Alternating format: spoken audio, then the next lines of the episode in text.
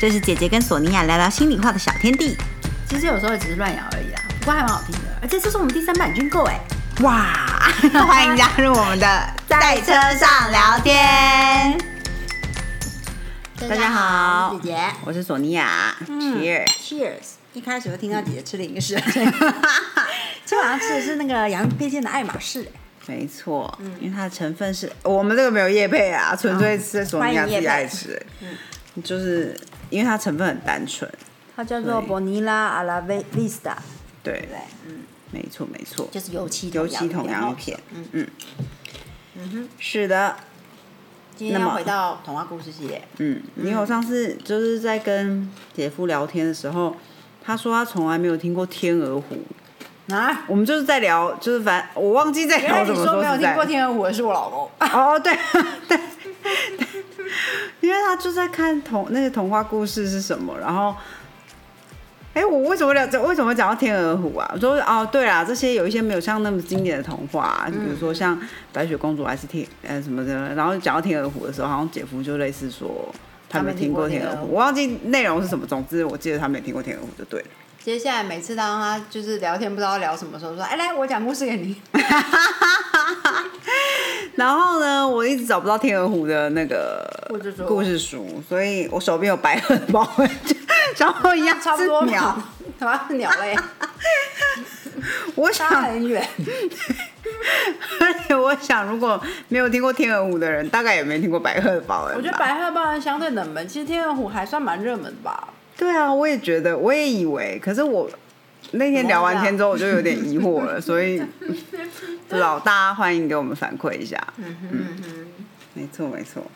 好，今天我们就来讲这个白鹤报恩的故事了。嗯这个是一个日本的背景的这个童话故事。嗯，名字应该就听得出来。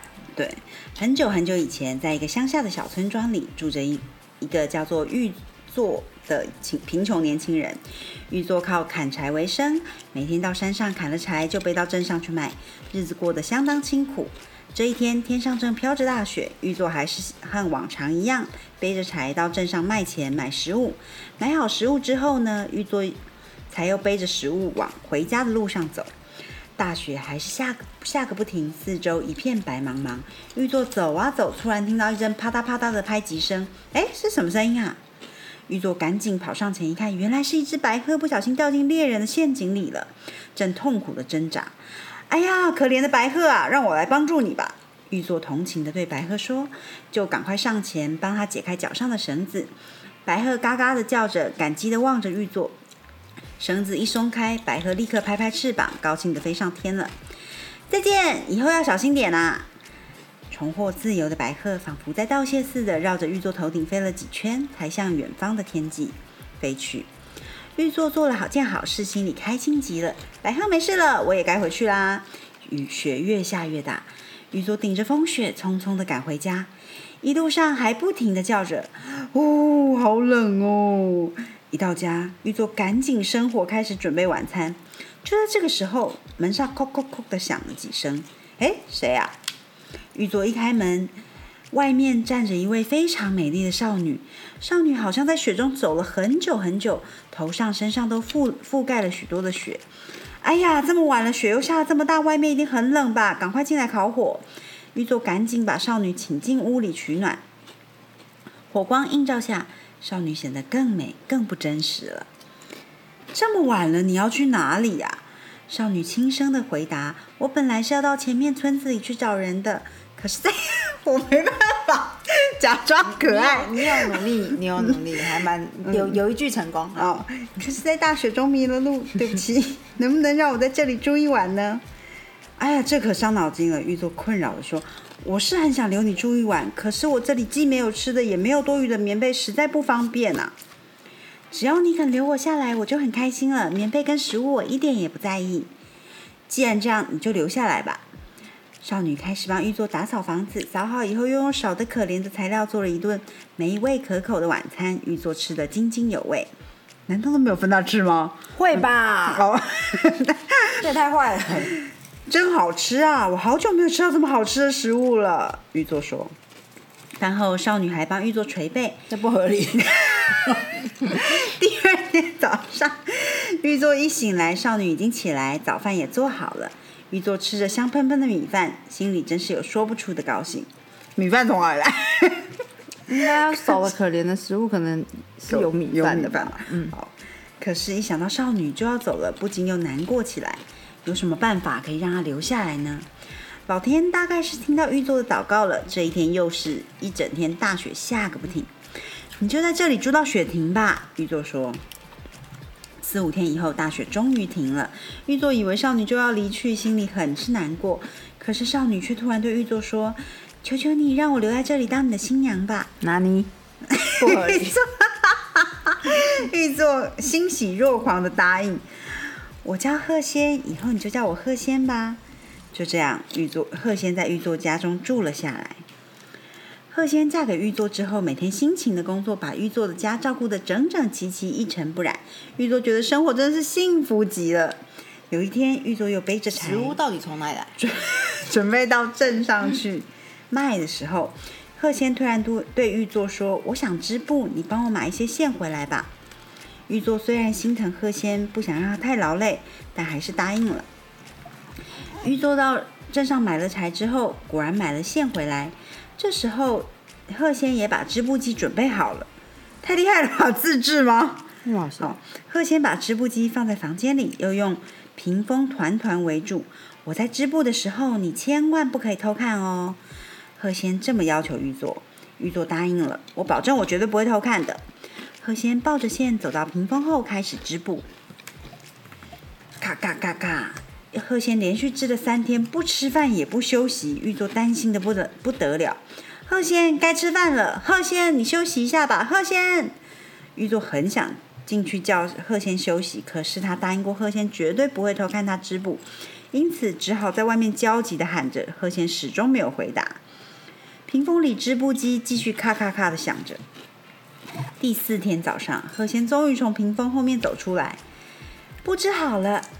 玉座看着贺仙手上的布，惊讶的说不出话来。只见布在朝阳下闪闪发亮，玉座从来不曾看见过这么美丽的布。贺仙说：“这种布叫做织锦缎，你把它拿到镇上去卖，一定可以卖到好价钱。”希望玉座没有就是不懂得卖。对呀，这怎么卖价钱真的是很难呢。好。玉座带着贺仙织好的布来到镇上，有没有人要买织锦缎啊？快来看织锦缎啊！玉座一面走一面叫卖。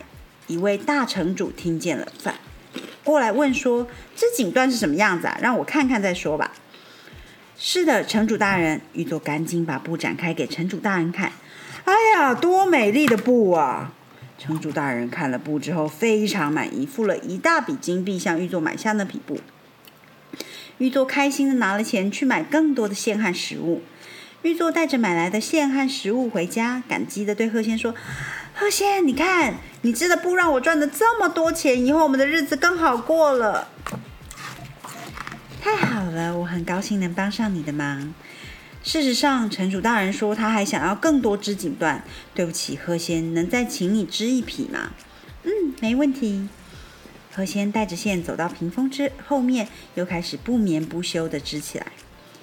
这一次，玉座已经不那么担心了。咔咔咔咔咔咔的声音又响了起来，日夜不停的响着。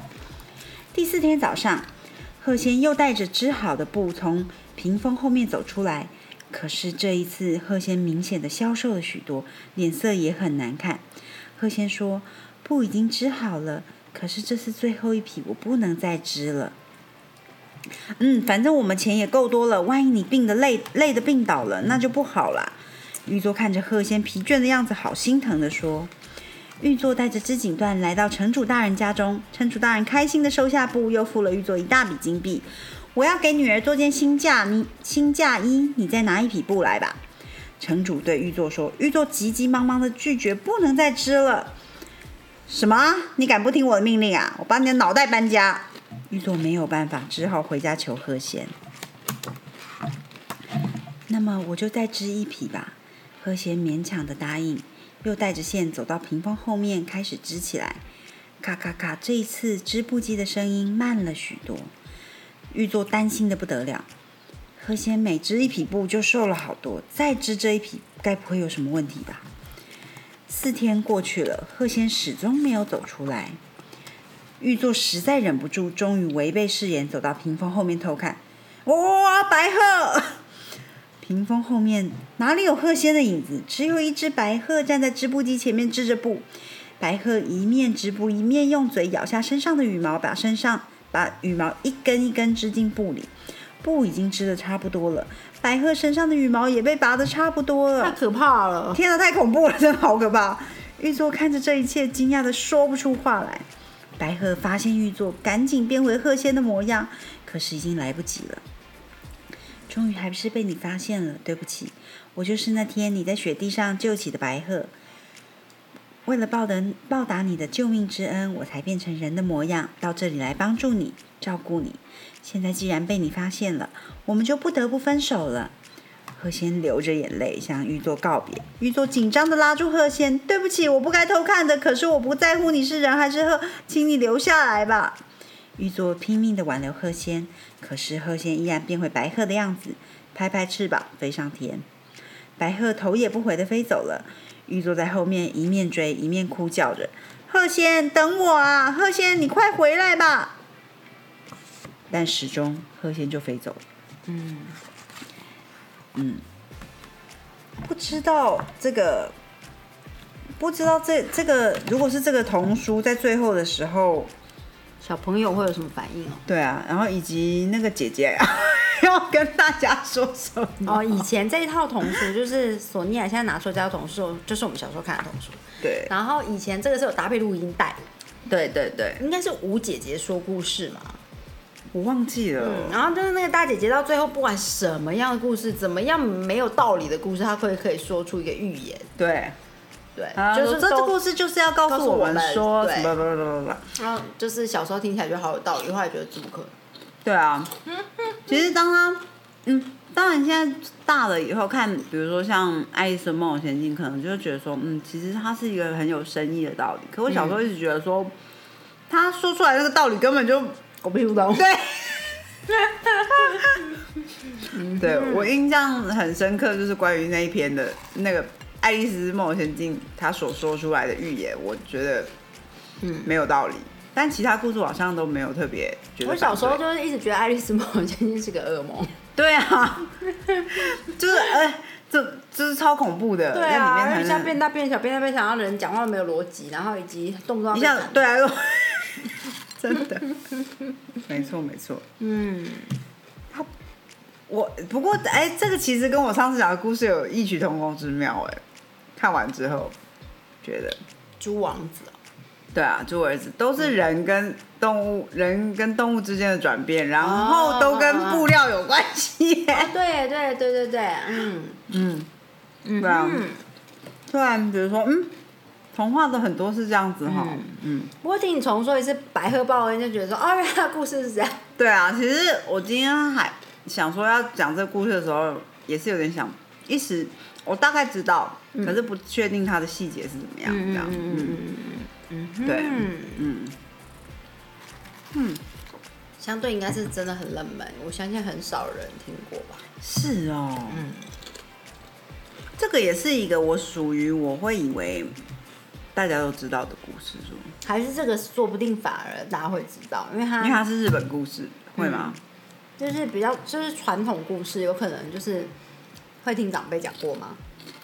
没有，长辈没有在讲故事的。对啊，我觉得我们这一代的长辈好像没有在讲故事，都是放录音带比较多吧。嗯，或者是买那个录影带给我们看。哦，对对对对对，嗯，哦，嗯，对，以前有有录影带，对对对，嗯，现在小朋友根本不知道录影带是什么东西吧？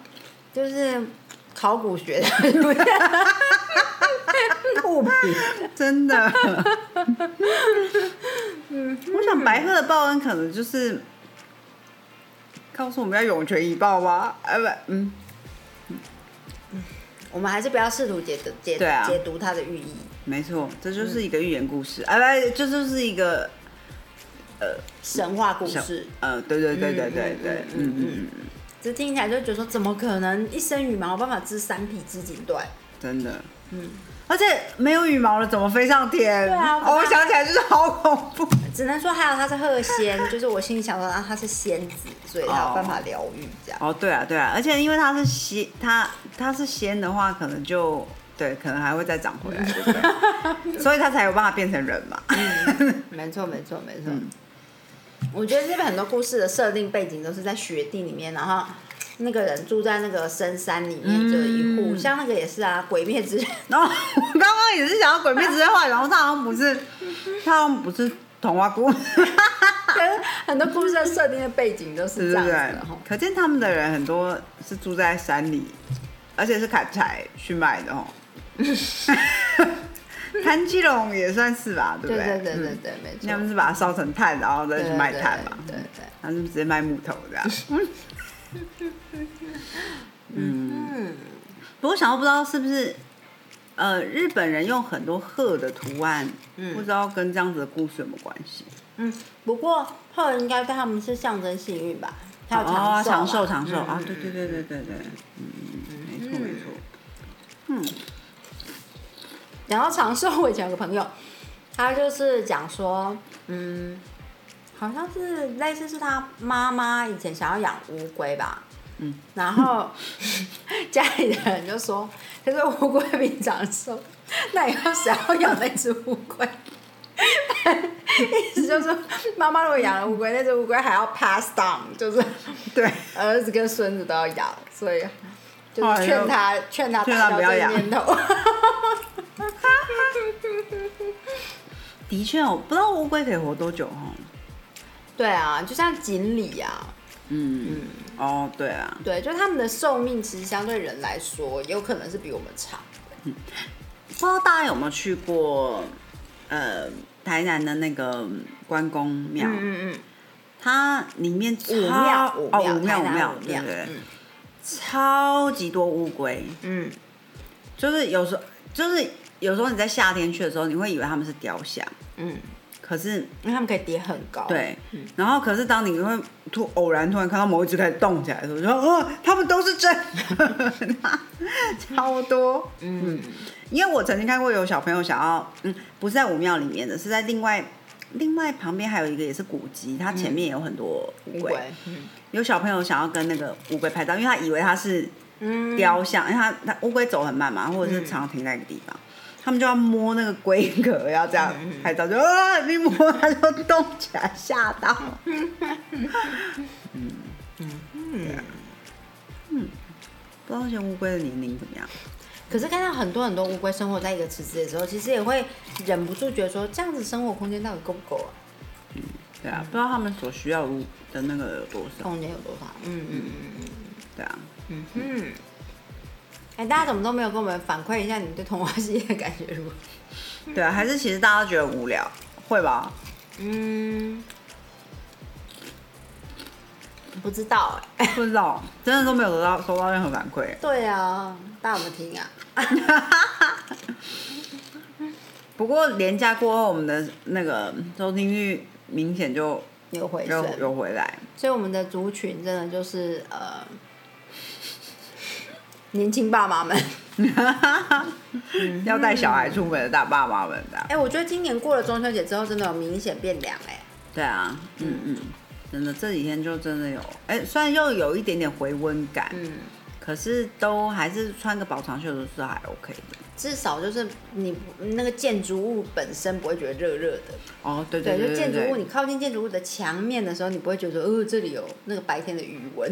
对，就是到晚上的时候散热还算蛮快的。嗯嗯哼，没错没错，好的，很快的就已经来到了十月下中下旬。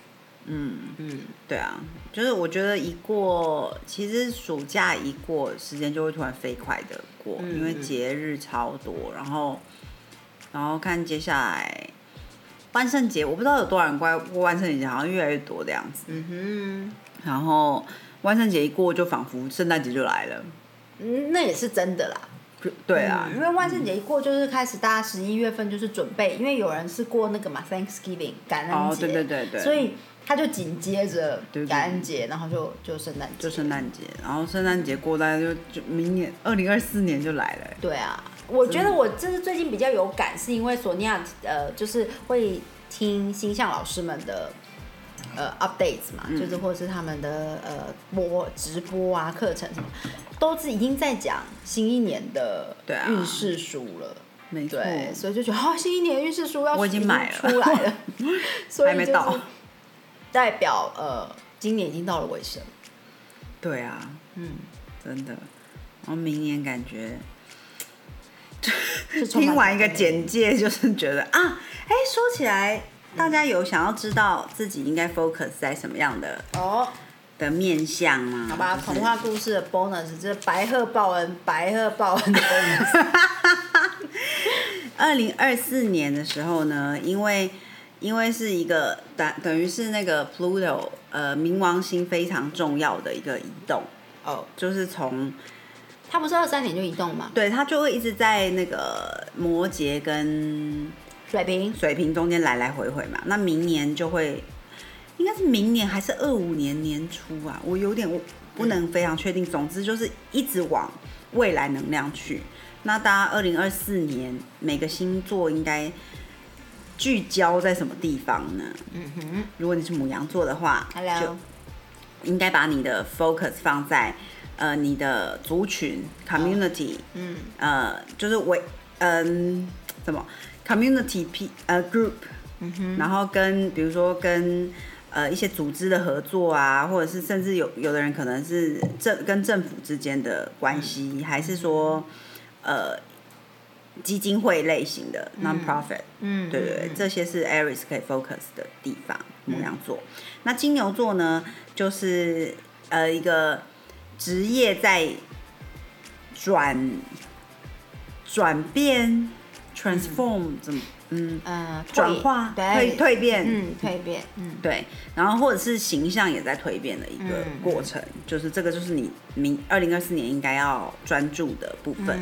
那双子座的话呢，是要专注在真相。嗯，就双子座一向都是，其实还蛮特别的，因为他一向都是那个比较可能游走在边界的人嘛。嗯，但是他双子座在二零二四年的时候就应该要专注于什么才是真相。追求真相，对对对，没错。然后或者是国外的一些传统啊，还是教育相关，总之就是九宫的能量、嗯嗯，旅行之类的。好，然后呢，巨蟹座的话呢，就是你的，嗯，你的 passionate，情对对对、sexuality，还有就是就是有点像是生出另外一个，嗯，照护的那种哦，那种情绪之类的，嗯然后以及可以，你可以能可以呃帮助别人发展他的专长，或者是专注在反正巨蟹座新的一年就是要想办法当一个妈妈。对对对对，那这个这个不是说你要去生一个小孩，就是 就是你可以呃，嗯，更多关爱，或者是你去诞生一个你的新的计划，或者是你去帮助别人的成长，帮助别人的转化，帮助别人的，就是像一个妈妈一样，嗯去关爱别人，关照别人，真心的帮助别人，对对对对，对对。无私的那样子的的态度，会对。巨蟹座来说是二零二四年一个很好的能量。如果你就往这个方向的话，好，你说的很好，我可以最后再为大家 summary 一次。因为我一直看着我的简好会做笔记记啊！然后呢，狮子座的话，基本上就是关，就是你的可能是亲密关系，或者是工作伙伴伙伴关系、人生伙伴，对对，总之就是 partnership 之类的。然后母羊啊，不不是处女座的话呢，接下来的二十哦，处女座其实就是冥王会回到他的他本身主掌的宫位六宫，嗯。就职场那个宫位，所以也也是服务他人的宫位，嗯。就是处女就是当做一个很好的处女座就对了。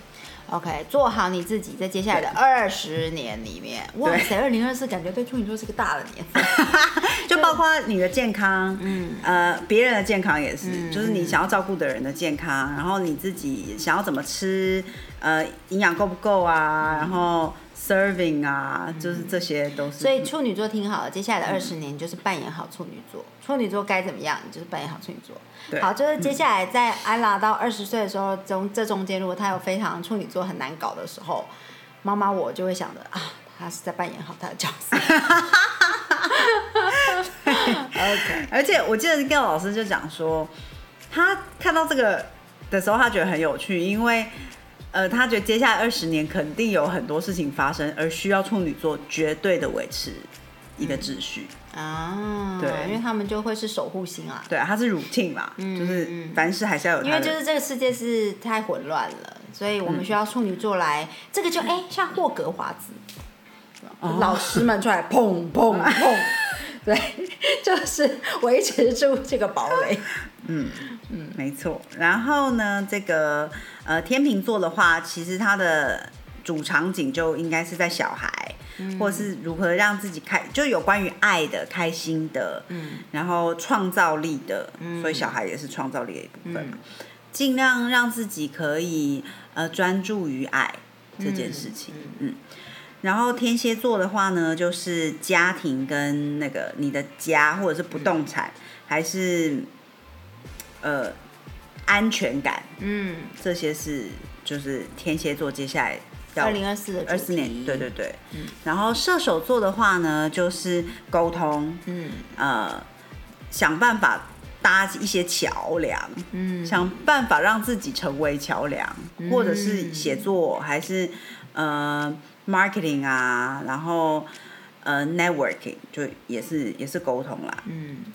然后找到你你要传达的讯息，嗯。嗯对，其实有点就是射手跟双子是对调，嗯嗯嗯嗯嗯然后那个摩羯座的话呢，就是要专注在自己的价值，嗯。嗯，你的 value 是什么？你的才能是什么？你的你如何管理你的钱？嗯。嗯。然后水水瓶座呢，就是其实水瓶座应该就是有巨大的转变，嗯各个人生的面向可能都在嗯，都在因为冥。王星往他去了嘛。对对对，没错。然后双鱼座的话，就是要专注在你的直觉、神秘学或者是你的想象力。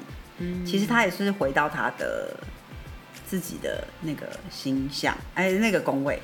对，哦，嗯，双鱼座就是扮演好双鱼座，但他没有这个二十年这一件事情。哎，其实，哎哎，对对对，因为，对我也其实有点搞不懂为什么，因为他不是位置就是一样嘛，但是，总之，只只有各老师只有特别讲到处女座二十年。嗯嗯 OK，呃，为大家再重新的 summary 一次。哦刚刚答应大家要 summary 了，哦，好，你要 summary 吗？就是在二零二四年每一个星座你要专注在哪个面向呢？呃，母羊座的部分你可以专注在你的族群，专注在这个非盈利哦慈善组织活动等等的，嗯，像这样子的呃方向。嗯，那金牛座的话呢，要呃专注在你你的工作、你的职涯的转化、蜕变。双子座你要专注在真相，追求真相。好，然后呃还有旅行或者是教育等等的，其实就是原本射手座的特所质。对，对，嗯，接下来是呃，那个巨蟹，巨蟹座呢，就是你的你的热情，你要像一个妈妈，你要去诞生一些东西。好，可以是事情，然后可以是照顾别人等等的，但是要像一个妈妈一样无私的去付出你的关爱。嗯，那呃，狮子座呢，要专注的是关系、伙伴关系、伴侣关系等等的，与另外一个对象的关系。嗯，那处女座呢，就是接下来二十年好好的做处女座。处女座掌管的呢，就是呃规矩，非常纪律。所以不管是生活的纪律，还是饮食的规范，还是无私的奉献，就像呃处女座守护的就是医护人员，对，嗯所以呃扮演好处女座。那天呃天秤座呢，接下来要关注在爱这个议题，哈，呃学习去把你的专注力放在爱与快乐这个层面上。嗯。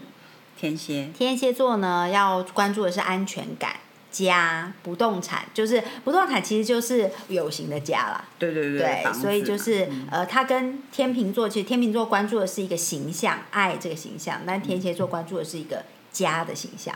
嗯，对，那射手座呢，要关注的是沟通，因为他跟是双子座互换了彼此呃守护的重点，嗯。所以他要学习当一个双子座，学会沟通，学会成为别人的桥梁，学会成为沟通的桥梁，学会这个呃与人互动，嗯，等等。那摩羯座呢？呃，因为冥王星离开你了，所以记得守护你自己的价值，记得你的自己的价值。对，嗯那水瓶座就冥王星来到你这里了，所以你所有的面相都会改变。那好好的去经历这个改变吧，嗯相信会是很好的。双鱼座的话呢，就是也是回到你自己的本位，回到你自己的特质，相信你的直觉，相信你的想象力。嗯嗯，没错，我觉得你说的很棒。希好望，希望大家呃有一个好的。其实从现在就知道的话，你接下来就是的心理准备就可以开始了。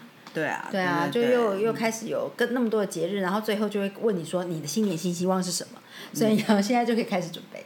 没错没错，嗯而且好像明年的新年新希望最好开启的时间也是类似母羊座启动的那个时间点，哦，所以大家还有一点时间可以准备一下还有下。半年，对，嗯，因为因为我记得一月一号那时候又有什么逆行了，还是之类嗯的，就当然今年的下半年我们呃就是其实今年就是一个非常动荡的一年呐、很多很很多的不安在那个。如果说大家都能够呃往二零二四年指引每一个星象的星座的方向去的话，也许大家就可以在这些这么不安的时代里面找出让心很安的地方。嗯嗯没错，希望大家都安心。嗯，希望大家都安心。嗯嗯，安心也平安。没错，那今天先就先跟大家聊到这里喽。为什么还卡住啊？下次见 下次见，拜拜